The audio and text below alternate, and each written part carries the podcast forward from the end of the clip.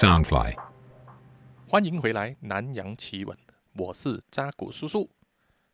南洋奇闻》是由 Soundfly 声音新翅膀监制，全球发行。那么今天录音的时间是二零二一年三月十五日星期一。呃，马来西亚这一边呢，那个呃，武汉肺炎的那个情况啊，就稍微稳定了一点下来。呃，然后就呃放宽了那个限制，所以呢，到呃礼拜天，就是昨天的时候呢，扎古叔叔去这个超级市场要买一些家用品啊、呃食物的时候呢，就发现整个那个商场啊都是满满都是人，那些人呢都是啊年轻的家庭的那些也有，就是出来啊，大家来大肆购买啊、消费啊、呃吃喝这样子，呃。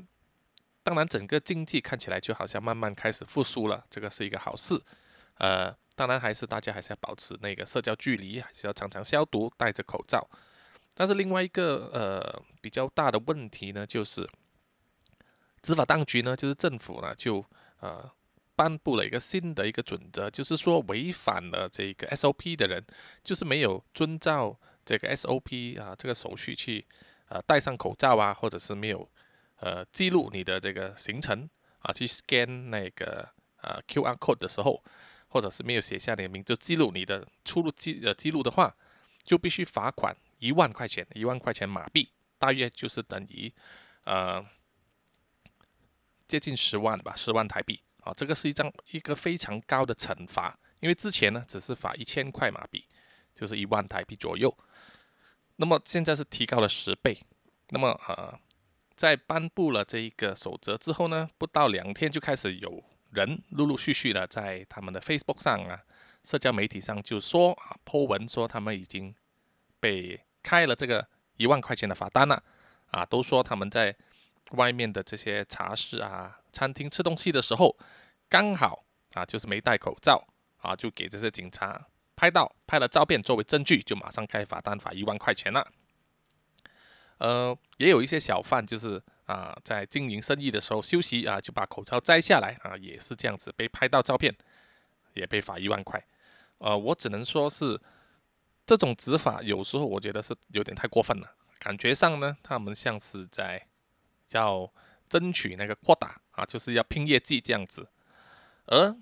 当然，人民也是很不开心的，在网络上一直都有鞭挞这种做法，因为过去呢就已经有很多。中这种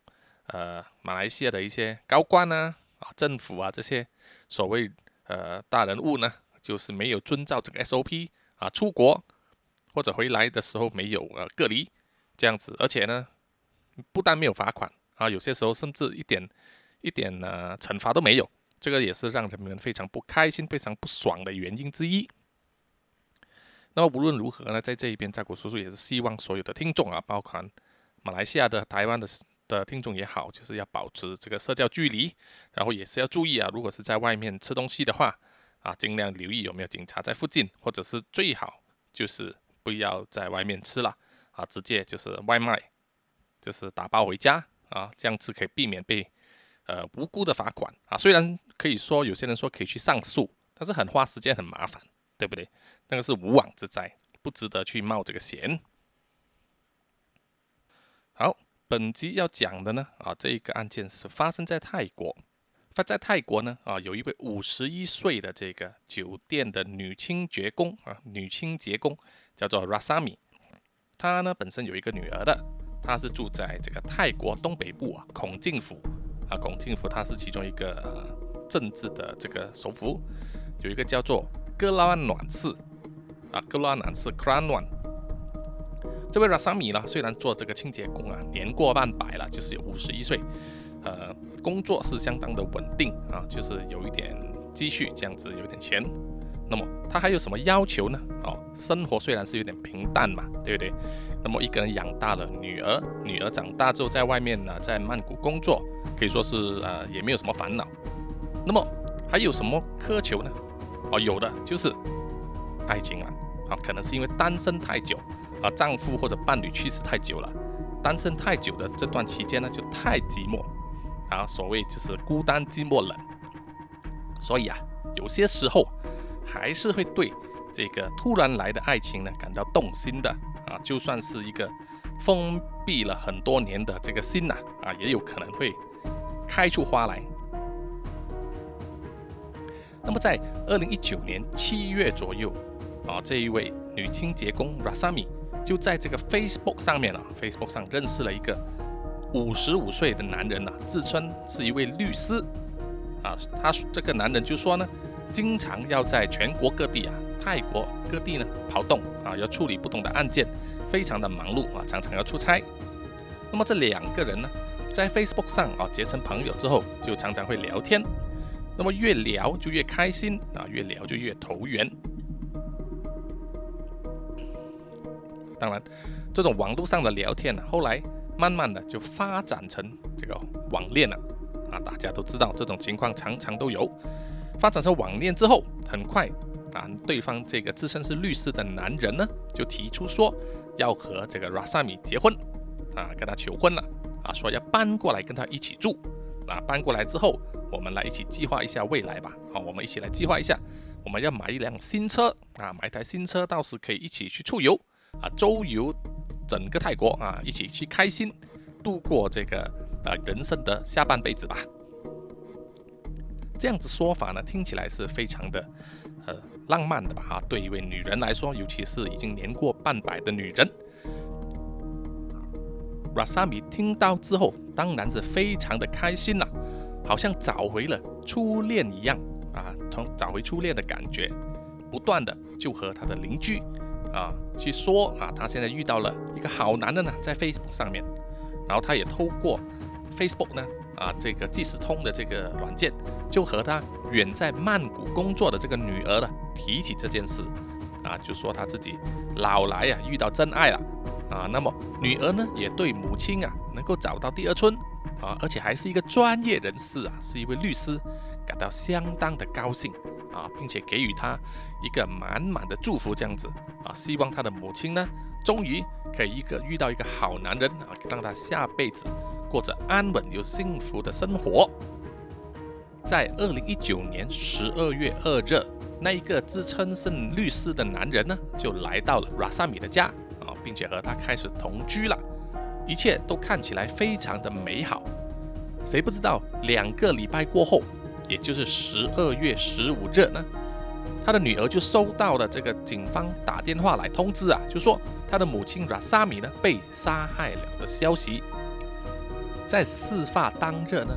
就有邻居说啊，和这个警察说，他们有看到一个男子啊，一名男子在这个 Rasami 的家。并且听到呢，Rasami 和这个男子呢发生了争吵，啊，吵得不可开交。于是这个邻居啊就报警求助了。那么警察来到的时候，一上门啊，检查一番就发现了拉萨米呢已经死在自己的家里面，他的死因呢是窒息而死。被发现的时候啊拉萨米的脸部有血迹，还有淤青啊。很明显呢，就是死前曾经受到攻击啊，被人打脸了这样子，然后双脚呢被人用这个手机的充电线啊绑起来，脖子上也有缠着这个电线，还加加上呢用这个透明胶带啊连起来进行这个固定啊。那么家里的财物呢也是被搜刮一空啊，什么都没有剩了。经过调查和现场的这个搜证呢。警方在 Rasami 的家里就找到了这个男人的衣服，一部不属于 Rasami 的手机，还有一些和车辆有相关的文件，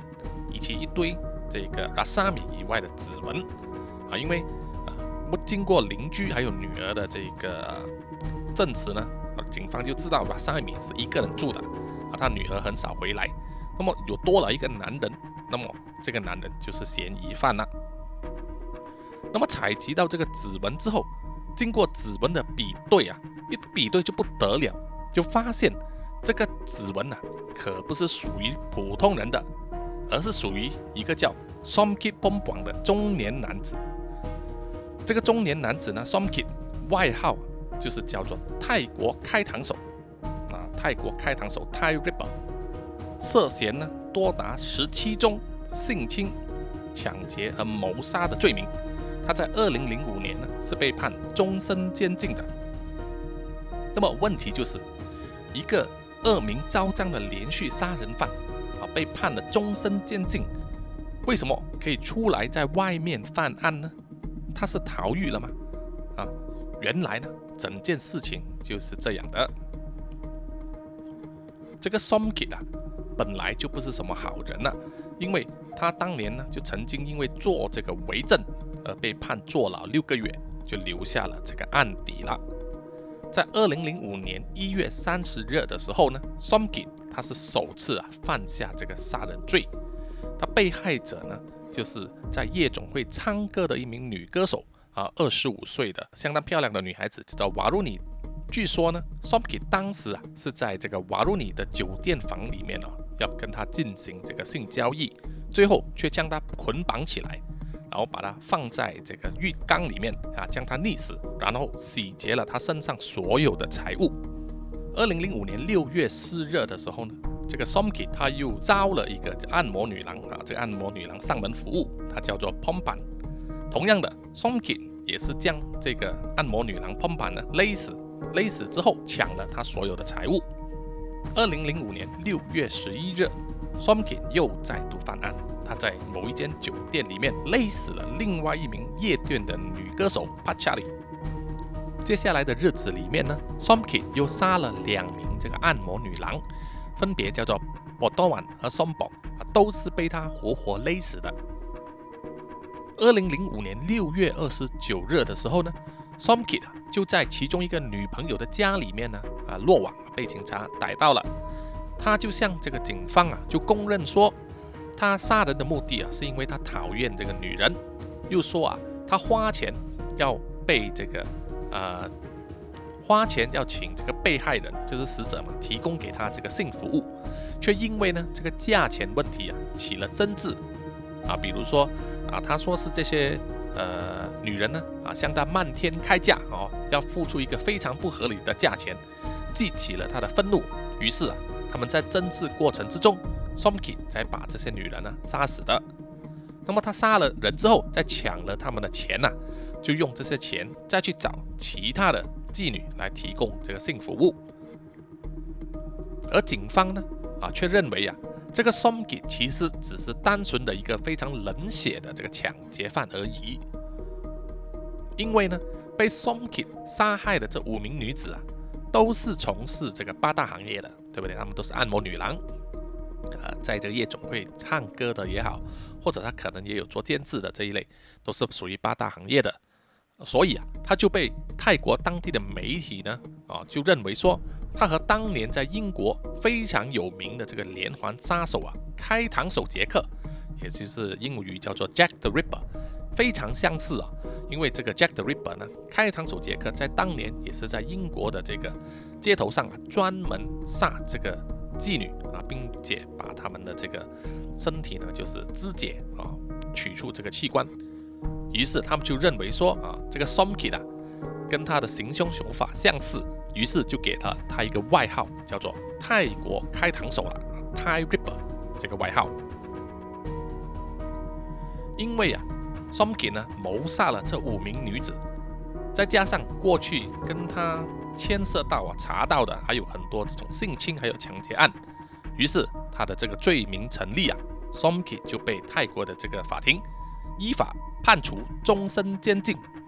那么泰国呢？虽然是有死刑的，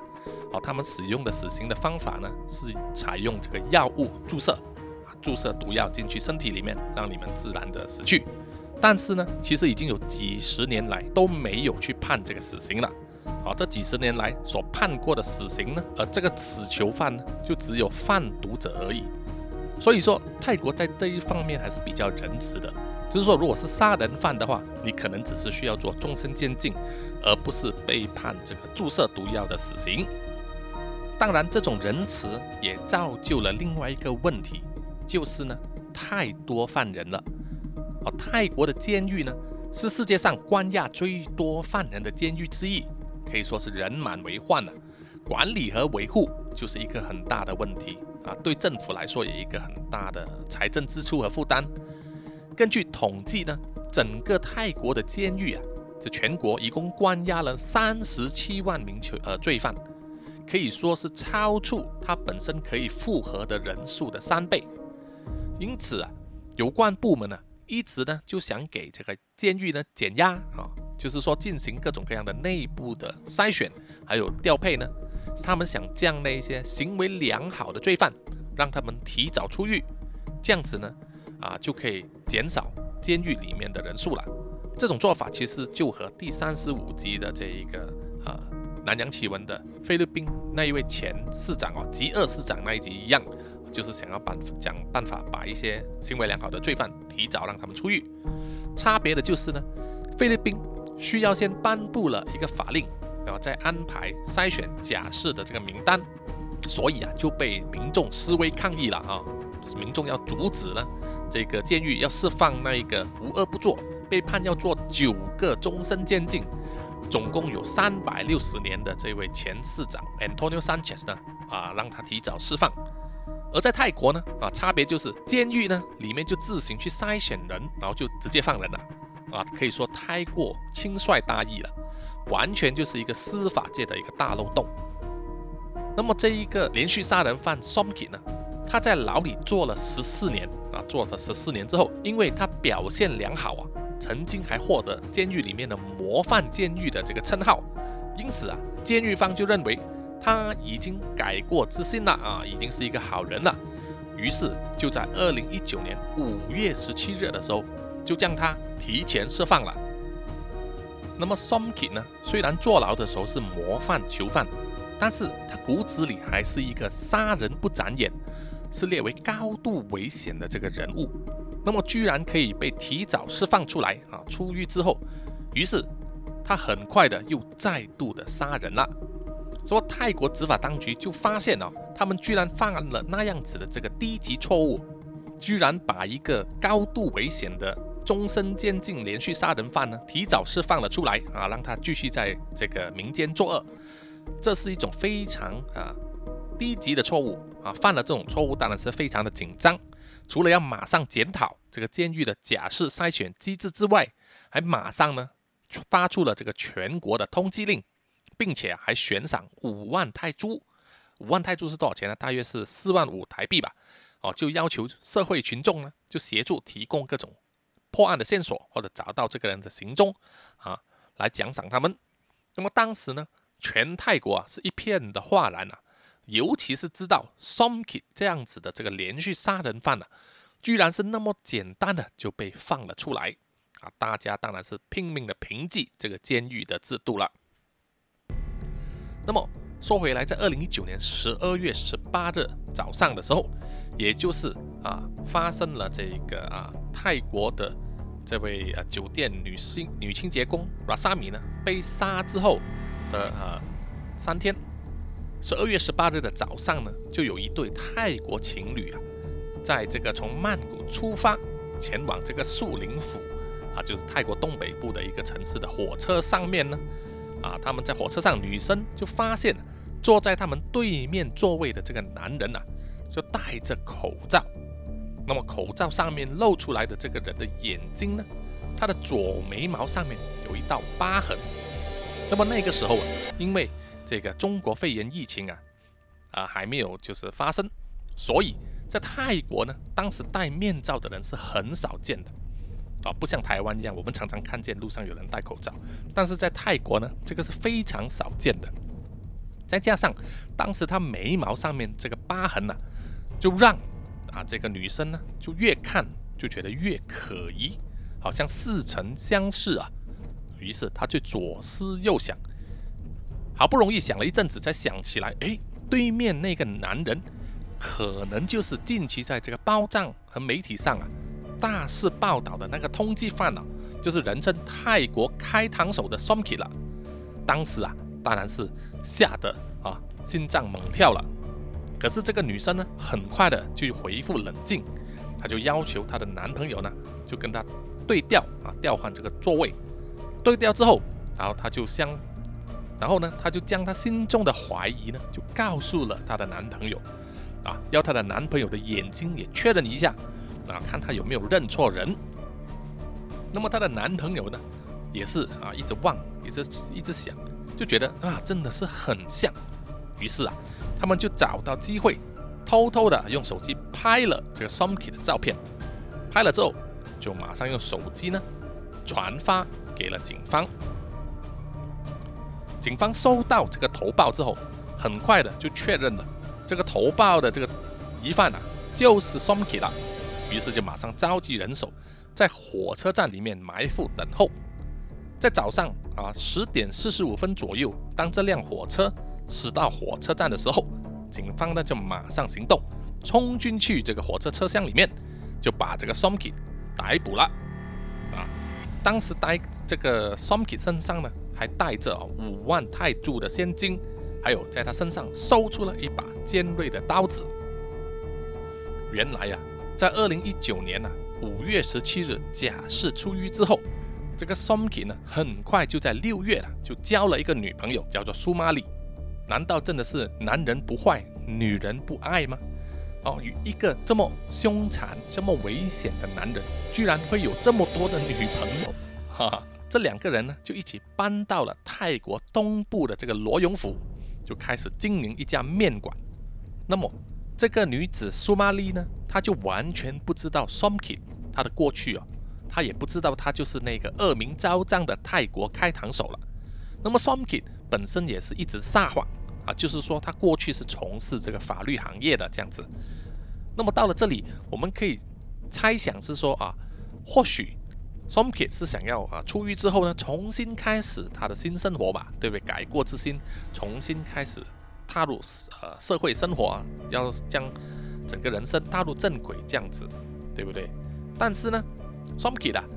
他其实当两个人在一起不久的时候，也就是同年七月啊，Somki 其实他本身就开始出轨了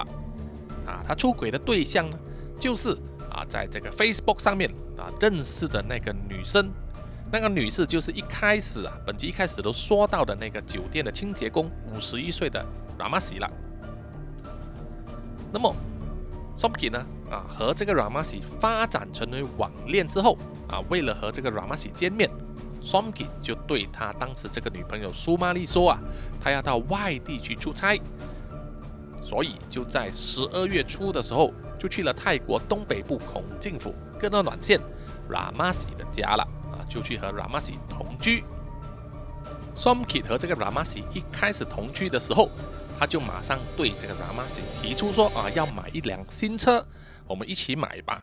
啊，他就哄了这个 Ramasi 呢，就拿了他的积蓄，交出了这个钱，去给这个新车的贷款呢，付了这个首期付款、头期钱，就把这个新车开回来家里了。但是问题就是，新车开回来家里之后不到两个星期啊，就是十几天，Ramasi 就发现了他爱的这个男人 Somki 啊，根本就不是律师，而且。就是一贫如洗啊，根本就付不起这个车贷的这个每月的这个公款。于是啊，在二零一九年十二月十五日当天，两个人就是为了这个车贷啊，这个还这个车款的这个钱的事情争吵了起来。在争执的是呃，在争执的这个过程之中呢，在争执的这个过程之中呢，Ramasi 啊就用他的手的指甲呢，就抓上了 Somki 的脸。啊咬伤了他的这个手指，还将他的这个内裤呢扔到 Somki 的脸上，可能就是因为这样子，Somki 呢就被激怒了，他血液里面的这个杀人因子呢马上苏醒了过来，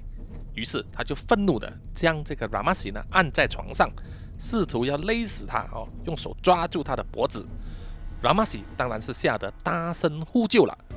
Somki 就害怕呢，他的呼救会被隔壁的邻居听见啊，会被人家发现，于是就马上抓起在身边的这个电线还有胶带呢，就缠着这个 Ramasi 的脖子，然后再紧紧的勒。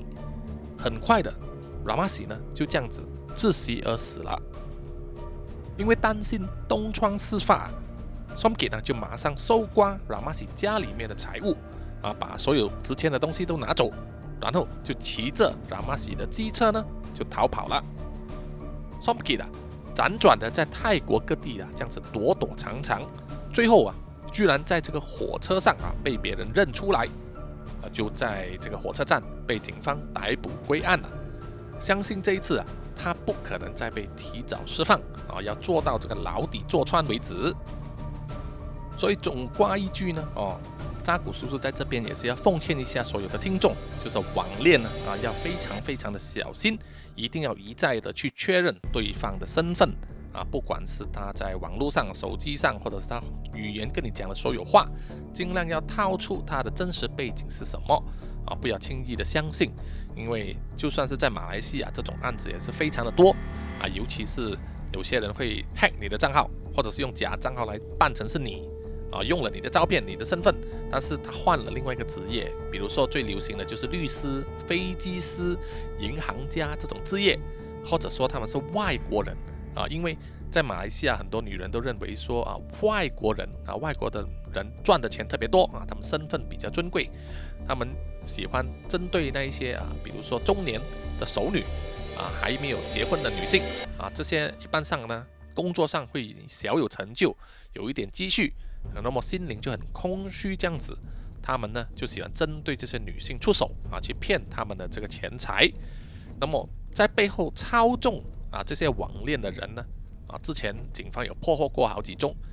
背后这些男人呢都是非洲的这个黑人、尼日利亚人啊、乃基人最多了。所以啊，网恋真的要非常非常的小心，被骗钱事少，但是有一天居然会缠上了这种杀人不眨眼的杀人犯啊！真的是，就以后就没有的以后了。好，本期的南洋奇闻呢就到此为止了，谢谢各位听众的收听。